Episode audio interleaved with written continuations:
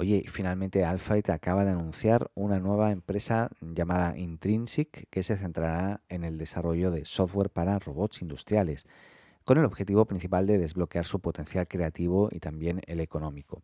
La nueva firma se desprende de un equipo de desarrollo de una empresa que tiene el grupo Alphabet, recordemos que también Alphabet tiene Google, entre otras muchas empresas, y esta empresa se llama X Development, eh, que es una división que no es del todo conocida, que se encarga ah, principalmente de brindar soluciones a grandes problemas y, por ejemplo, recordemos que estuvo trabajando en el desarrollo de los vehículos autónomos de Google.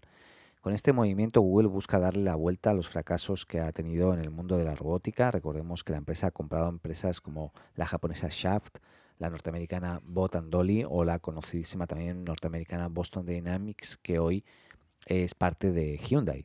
La, vendió y hoy es parte de Hyundai. Ahí la mayoría de ellas, incluida esta última, fueron cerradas y vendidas o vendidas, ¿no? Eh, y esto se debió aparentemente a lo complejo y poco rentable que es fabricar robots. Por lo tanto, ahora Alphabet está buscando tomar la robótica desde un enfoque diferente, desde el enfoque del software. O sea, está creando el software, eh, el equivalente al Android para los smartphones, pues el software intrinsic para los robots, básicamente.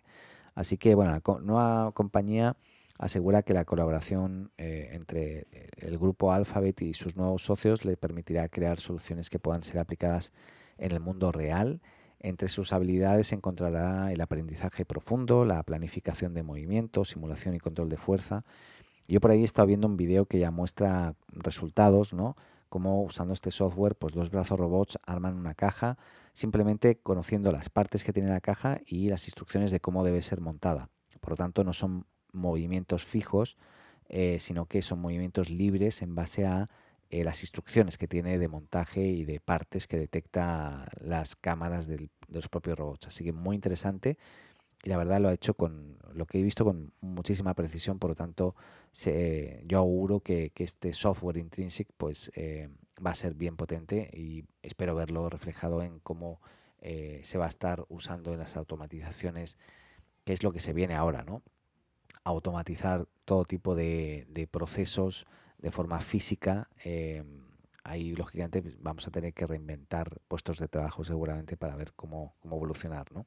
Pero bueno, interesante, interesante.